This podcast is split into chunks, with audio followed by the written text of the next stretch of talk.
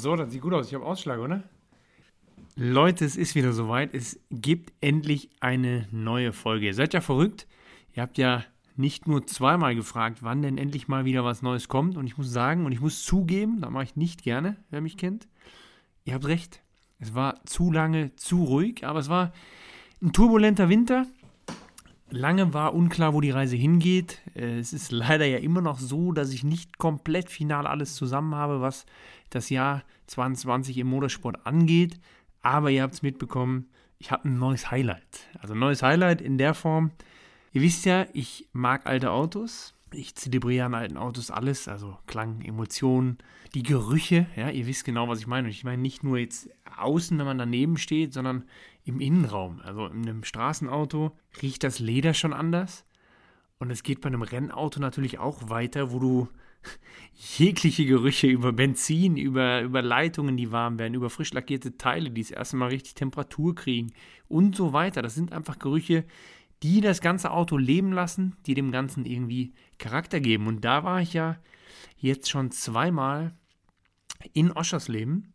Erstmal beim Schaulaufen bei den Tourenwagen-Legenden Light und jetzt letztendlich bei den Tourenwagen-Legenden während der GT Masters, also im Vorprogramm, in Oschersleben am Start. Und das mit keinem geringeren als mit Klaus Ludwig. Und ich muss ganz ehrlich sagen, ich bin 35 jetzt. Es gibt Zeiten, da habe ich DTM am Fernsehen verfolgt, ja, mit 10, 11 Jahren. Also gerade die ITC-Zeit. Und da war Klaus Ludwig natürlich überhaupt in, zu dieser Zeit ein Name, an dem kam man nicht vorbei. Und das war ja ein bisschen mehr als nur ein Top-Fahrer, sondern das war ja auch ein Typ, ja. Und ich kannte ihn ja, ich bin ja auch mit, mit Luca zum Beispiel auch das ein oder andere äh, Rennen schon mal gefahren, also gegeneinander sind wir gefahren oder das ein oder andere Mercedes-Event haben wir auch schon zusammen gemacht, in Form von Moderation, Talkrunden und so weiter. Aber mit dem Klaus dann auf einem Auto nochmal auf einer ITC C-Klasse fahren zu dürfen, muss ich zugeben, war schon was Geiles. Also war schon was Geiles, wo ich, wo ich das ein oder andere Mal jetzt in der ruhigen Minute auf der Rückfahrt gedacht habe, geil, Alter. Das ist geil. Weil du fährst ja nicht nur mit dem Mann in diesem Moment auf diesem Auto. Nee, nee, wir fangen anders an. Wir fangen anders an. Ich springe ja gerne. 1996 war ja das Ende der ITC, weil es einfach zu kostenintensiv wurde. Ja, es wurde alles zu teuer, die Kosten sind komplett durch die Decke gegangen. Ich habe jetzt erleben dürfen, und erfahren dürfen, warum das so alles passiert ist. Einfach, ich meine, das eine oder andere ist natürlich bekannt, klar, die Kosten sind explodiert aufgrund der Entwicklung und so weiter. Wenn du aber natürlich so ein Auto mal fährst, äh, Technikerklärungen bekommst, ähm, mit Kurt Team war zum Beispiel da, mit Kurt Team sprichst, mit Klaus Ludwig sprichst, mit dem einen oder anderen aus der Zeit sprichst, dann wird dir schon das ein oder andere klar und auch bewusst. Nur, um mal eins vorwegzunehmen, ich bin im Profibereich unterwegs seit 2005. Und ich glaube so, wenn ich jetzt auch mit dem Uwe mal gesprochen habe und so weiter, so in den, in den Jahren, ich sag mal 99 mit der 2000er Wende, hat sich der Motorsport ja schon verändert. Ich glaube, wenn du 96, also zur ITC-Zeit sagen wir mal, ne, plus minus, 95, 96, wenn du da Werksfahrer warst, Werksfahrer, Profi-Rennfahrer, whatever, in einer geilen Serie, wie zum Beispiel die ITC, ich glaube ernsthaft, speziell jetzt nach der Erfahrung, nach dem Kontakt mit diesem Auto, wie soll ich das sagen? Ich glaube, ich war vorher schon überzeugt, aber ich bin jetzt davon überzeugt, wenn du Profirennfahrer warst in diesen Jahren, dann war das gleichgestellt mit Astronaut. Du hattest einfach einen verdammten Astronautenstatus oder einen absoluten Rockstar-Status. Es war, also ich saß mehrmals in dem Auto, ob es im, im Grid war, also im Vorstart, ähm, ob es in der Auslaufrunde war, nach einem Rennen, wo ich dachte, Alter, Lenz, was passiert hier, bitteschön? Das ist das, wie du dir, wenn du dir Motorsport ausmalst als Profi, als irgendwie diese ganzen Emotionen, diese Charakteristik, dann spiegelt das, dieses Fahrzeug, die Szene, die Leute, Leute, ihr wart der Knaller, alle, die in Oschersleben waren, wie ihr diese Turnwagenlegenden zelebriert habt.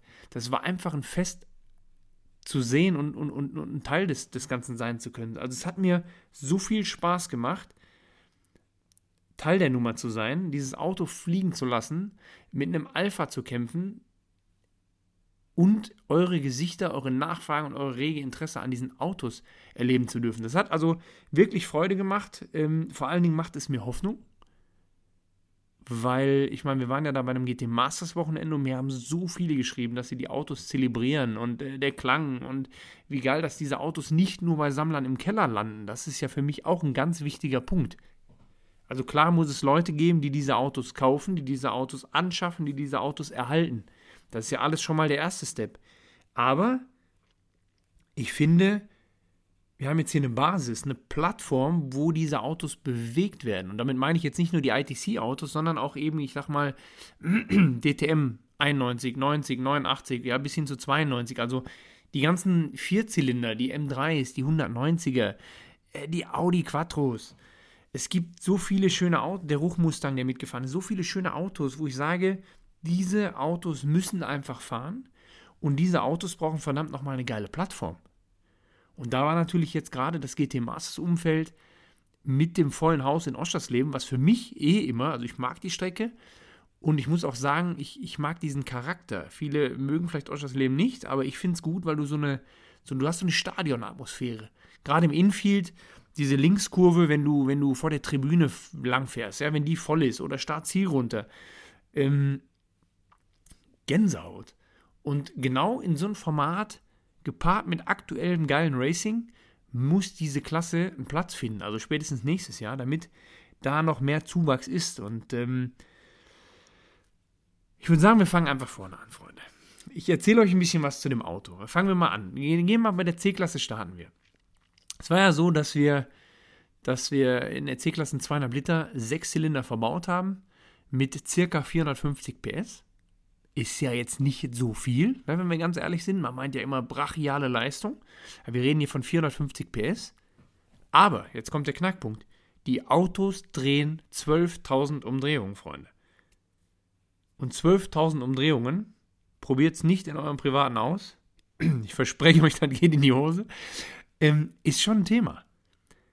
Und dadurch kommt natürlich auch eine gewisse, eine gewisse Leistungskurve zustande, wo du natürlich nochmal ganz andere Charakteristik hervorruft. Ja? Dann wiegen die Autos 1030 Kilo.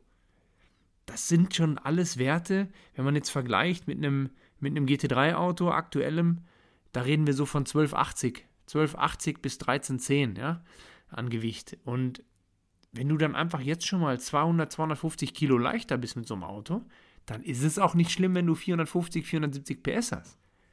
So, dann noch die Laufcharakteristik, sprich die Drehzahlen. Und bei den Drehzahlen war es so, du hast eine Anfahrtsdrehzahl von 5000 auch. Also du musst immer 5000 mindestens haben, dass du dann auch äh, anfahren kannst. Vorher geht übrigens auch der Drehzahlmesser gar nicht. Sprich, du hast, du hast so einen Balken, der hochfährt in dem schönen Stack-Instrument und, und unter 5 siehst du den einfach gar nicht. Erst ab 5 merkst du, ah, jetzt bewegt sich dieser Balken. Das ist schon verrückt. Und dann legst du das erste Menü ein und du hast äh, eine Kupplung, eine empfindliche Kupplung natürlich. Da musst du aufpassen, dass du da nicht zu lange schleifend anfährst.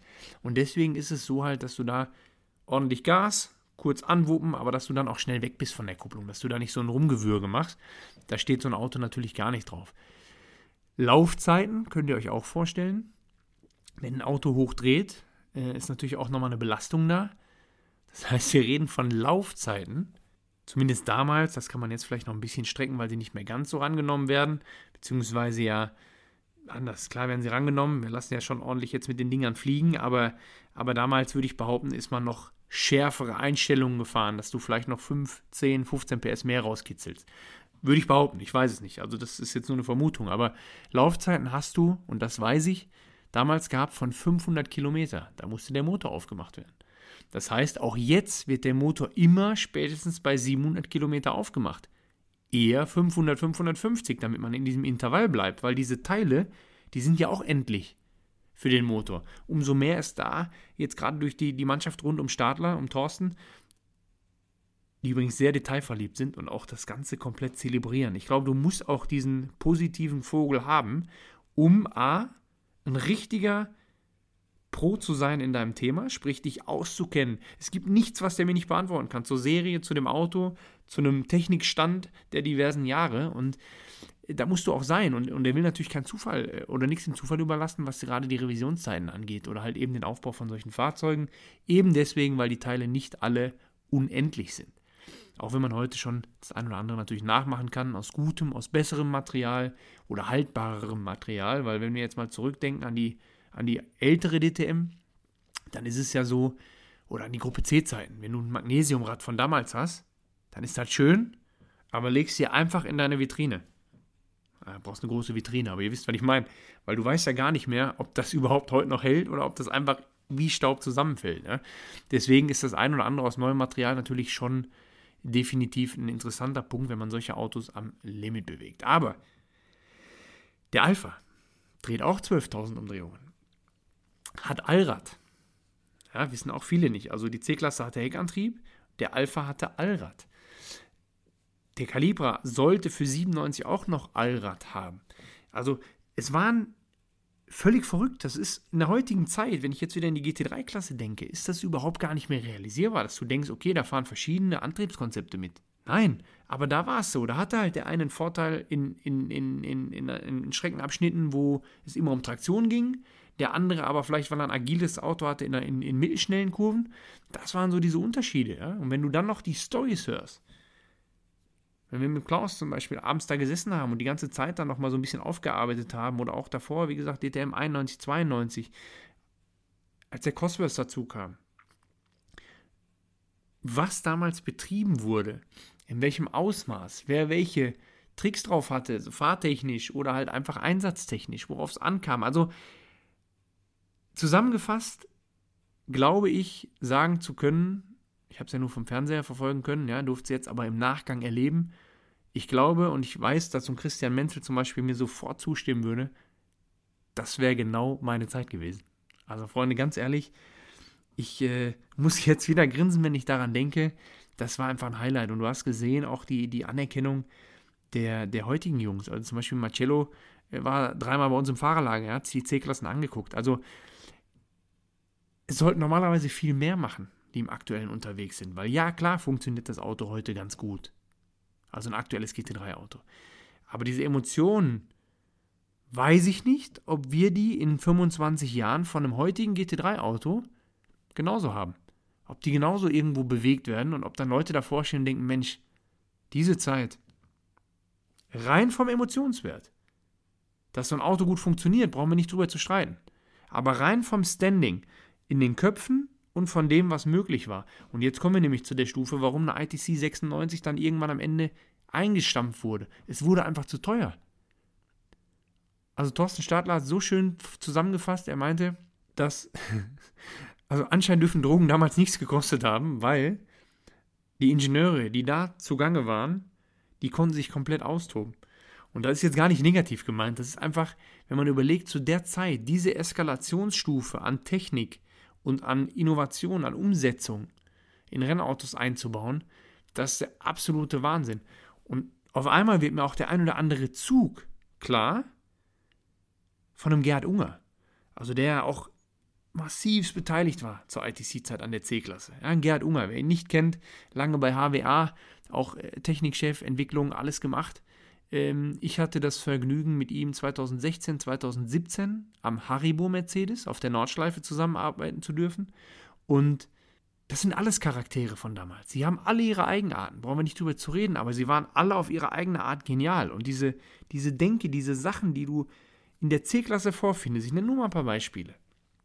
Es war zum Beispiel so, dass du in der C-Klasse 95, 96, du hattest alles via Wegstrecke, also nicht via GPS. GPS war da noch nicht so fortgeschritten. Das heißt, via Wegstrecke einprogrammiert. Er hat sich auf Start und Ziel genullt und hat dann eine Wegstrecke gemessen am Rad. Bedeutet, man konnte einstellen, 400 Meter, nach 410 Metern gehen die Stabis auf weich, vorne, hinten. Dann ist das passiert. Bei Meter 470 gehen die wieder auf hart zurück. Bei 475 gehen vorne die Luftschächte zu, weil vielleicht eine lange Gerade folgt und man wollte weniger Widerstand haben, ja, beziehungsweise weniger Aeroschächte haben, sodass sich alles schließt und man schnell fahren kann, die wiederum beim Bremsen automatisch aufgegangen sind. Dann gab es ein Schiebegewicht im Auto, teilweise bis zu 60 Kilo. Das heißt, ein Schiebegewicht auf einem Schlitten was man entweder für die Traktion hinten gebraucht hat oder vielleicht zum Anbremsen vorne oder vielleicht für Kurvenpassagen in der Mitte haben wollte. Das heißt, dieser Schlitten mit dem Gewicht bis zu 60 Kilo, die Stabis Vorder- und Hinterachse separat stellbar und die Klappen, die Aerodynamikklappen und Unterboden, alles was zugehen konnte, war in der C-Klasse via Wegstrecke vorprogrammiert vom Ingenieur. Leute, wir reden von 96. Das zeigt, das war die absolute Eskalation an Ingenieurskunst. Ähm, nicht nur das Umsetzen, sondern halt eben auch sich den ganzen Scheiß auszudenken. Also da musst du schon kreativer Fuchs sein, um diese Sachen zu machen. Und ja, der Alpha hatte jetzt auch ein paar Gewichte drin, aber der hatte zum Beispiel jetzt nicht diese Sachen via Wegstrecke. Und so hat sich jeder Hersteller immer ein bisschen wieder den Vorteil erarbeitet fürs nächste Jahr. Das heißt, man konnte entwickeln, hatte da seinen Spielraum und trotzdem hat diese Serie so gut funktioniert, dass alle irgendwie beisammen waren. Klar hat man eine Marke dominiert oder, oder irgendwie äh, schon den Ton angegeben, aber trotzdem waren die anderen immer in Reichweite. Wenn man jetzt mal vergleicht mit heute, wo man sich ja mit der BOP letztendlich fast das Leben nimmt, um alle Autos irgendwie gleich hinzukriegen.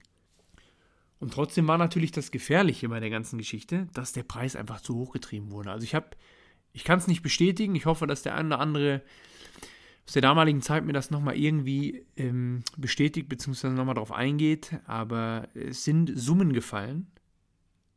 Der Hersteller für ein Jahresbudget, ja, Jahresbudget ITC, ähm, Hause Alpha, Hause Mercedes, da reden wir von 130 bis 150 Millionen für eine Saison. Erklärt natürlich, warum einfach keine Grenzen gesetzt waren. Wie gesagt, die Angaben sind ohne Gewähr. Ne? Ich habe jetzt da, das habe ich von mehreren Parteien gehört und die waren alle in dieser, in diesem, in dieser Range. Deswegen glaube ich schon, dass es realistisch ist. Also im Prinzip war es so, wie man das heute für die Formel 1 verbläst, ähm, war das halt letztendlich da auf dem Stand. Zusammengefasst, es ist für mich, es war wirklich äh, ein Privileg. Ich, ich weiß es auch zu schätzen, dass ich äh, so ein ITC-Auto fahren durfte. Das war wirklich das, mit das Einzige, was mir noch, noch fehlte. Also so diese Kategorie, ich bin ja ein Gruppe C-Auto schon mal gefahren, 962, ja, oder auch mal historischen Escort, historischen Elver, ein Maserati MC12 GT1 Auto, also sauber C291. Es sind schon ein paar geile, mega geile geschichtsträchtige Autos dabei gewesen. Ja? Ein Audi LMP1, dann den Porsche 919 Hybrid. Also, na, ihr merkt, da ist einiges dabei. Aber die C-Klasse bzw. ITC-Autos haben halt noch gefehlt. Und das ist definitiv was, wo ich glücklich bin, dass ich das machen konnte, dass ich da diesen Einblick bekommen habe. Aber man muss natürlich auch sagen, so ein Auto ist ja jetzt nicht für die Ewigkeit gebaut. Sprich, es gibt davon keine Replikas. Du kannst ein ITC-Auto nicht eben einfach nachbauen. Du kannst kein Replika bauen, indem du jetzt einfach eine alte C-Klasse holst, äh, einen Käfig reinschmeißt und dann ist das gut. Vergiss es, schlag ein Ei drüber. Es gibt die Autos von damals und fertig aus der ITC. Und auch wenn ich mit Stefan Rupp jetzt lang gesprochen habe, der, der war zum Beispiel der Mann vom Roten Alpha, der den übrigens richtig geil fliegen lässt, ist auch für mich ein Paradebeispiel einer Person, der Spaß an Autos hat, die Möglichkeiten hat, diese Autos dann eben zu erwerben, aber eben auch zu fahren. Und der lässt richtig fliegen, der lässt richtig fliegen, der schont den Apparat nicht. Und das ist halt eben geil, wenn du dich halt mit der Thematik auch auseinandersetzt und das Ganze auch ernst nimmst. Ja, nicht nur rumfährst irgendwie und 15 Sekunden weg bist, sondern auch eben ernst nimmst. Weil du lernen möchtest, weil du dran bleibst, weil du einfach Spaß und Ehrgeiz daran hast. Und ähm, das ist halt alles geil. Aber trotzdem sagte er natürlich auch zu Recht, die Autos waren damals für eine Saison gebaut worden. Dann hat man gedacht, okay, man stellt sie weg. Keller, Museum, Parkplatz, egal wohin. Weg. Man hat ja nicht weitergedacht. Das heißt, wenn so ein Auto jetzt fünf, sechs Jahre läuft, dann wird natürlich schon alles weicher. Und da muss man halt eben schauen, wie man das eben erhalten kann, damit man die Steifigkeit erhält, ähm, um da eben lange Spaß dran zu haben. Aber trotzdem, revidierte Motorenteile, Getriebeteile, das wächst nicht an den Bäumen. Also das wird definitiv ein Thema. Umso schöner ist es, das jetzt zu zelebrieren. Umso wichtiger ist es, dass man eine schöne Plattform findet, dass das eben auch eine würdige Plattform ist für so eine Serie, für solche Autos. Ähm, wohingegen es natürlich bei, den, bei, der, bei der DTM, ich sage jetzt mal 92 immer, da zählt für mich ab 89 bis 92, so diese Zeit, äh, ein bisschen anders aussieht. Da kannst du mal ein Replika bauen. Da kannst du mal ein Originalreplika bauen. Also sprich, ein Originalreplika ist ja ein Auto, was komplett neu aufgebaut wird, originalgetreu, sprich so wie es damals war, ähm, aber halt dann in dem Fall keine Historie hat, weil es jetzt nicht das Originalauto ist vom Norrisring, das Originalauto von der Nordschleife von äh, Kurtim oder oder oder. Das nicht, sondern die stehen meistens in Sammlungen. Aber du kannst von diesen Autos schöne Replikas bauen, dass du eins zu eins Replikas hast, um halt eben dann hinzugehen, um ein Auto zu nutzen, was keine Historie hat, um damit geil Rennen zu fahren. Und das finde ich ist eigentlich der geilste Ansatz, weil diese Klasse kannst du natürlich schön auffüllen. Immer wieder mit Kunden, Gentlemen, die da Bock drauf haben. Leute, die das zelebrieren, wie mir zum Beispiel. Oder den Legenden von damals. Und dieser, dieser Mix, der macht es aus, Freunde. Und ich kriege Gänsehaut, wenn ich daran denke, wenn du diesen Stuhl fliegen lässt. Ich bin ja vor zwei Wochen, also das erste Mal aus das Leben auch den Evo 1 gefahren. Das war schon geil. Jetzt arbeite ich gerade dran, dass ich im Vorprogramm vom 24-Stunden-Rennen Nürburgring auch wieder bei den Legenden am Start bin. Wenn du dann so ein Auto fliegen lässt und du hast den einen oder anderen von damals mit drauf oder als Gegner und den einen oder anderen aktuellen Fahrer vielleicht auch noch, dann hast du auf einmal da eine richtig geile Show und richtig geile Kämpfe, aber mit den alten Autos, sprich Oldschool, sprich schön Haarschaltung, schön Zwischengas runterschalten, schön fliegen lassen den Apparat. Du hast Powerslides, du hast dieses Ansauggeräusch, du hast eine Geschwindigkeit, die sich schön kalkulieren, schön fahren lässt. Du hast geile Bilder. Du irgendwie lebt da noch mal, ich meine, machen wir kein Hehl draus. Alte Schule hat den richtigen Slogan, Slow, alte Schule hat den richtigen, dem Podcast Alte Schule ist ja im Prinzip der richtige Slogan dran. Ne? Die goldene Zeit des Motorsports die goldene Ära des Motorsports. Das ist im Prinzip so. Und da bin ich auch der Meinung, weil jetzt einfach, es, es, es, es strahlt einfach was anderes ab. Und wenn du das kombiniert kriegst mit heute, ich habe so ein, zwei Innovationsideen, die man da vielleicht mal platzieren kann. Die gehe ich jetzt hinter den Kulissen mal an verschiedenen Stellen durch, weil ich da selber Freude dran, dran hätte, mehr zu machen ja, in der Szene. Ähm, in welcher Form auch immer. Also da gibt es verschiedene Strategien und Pläne. Ich bin nur der Meinung, und ich hoffe, ihr auch, ich gehe auch davon aus, ihr auch, weil jeder, der einen Autopodcast hört, der muss Spaß an solchen Autos haben. Der kann nicht nur Spaß haben an Autos, die irgendwie maximal zwei Jahre alt sind.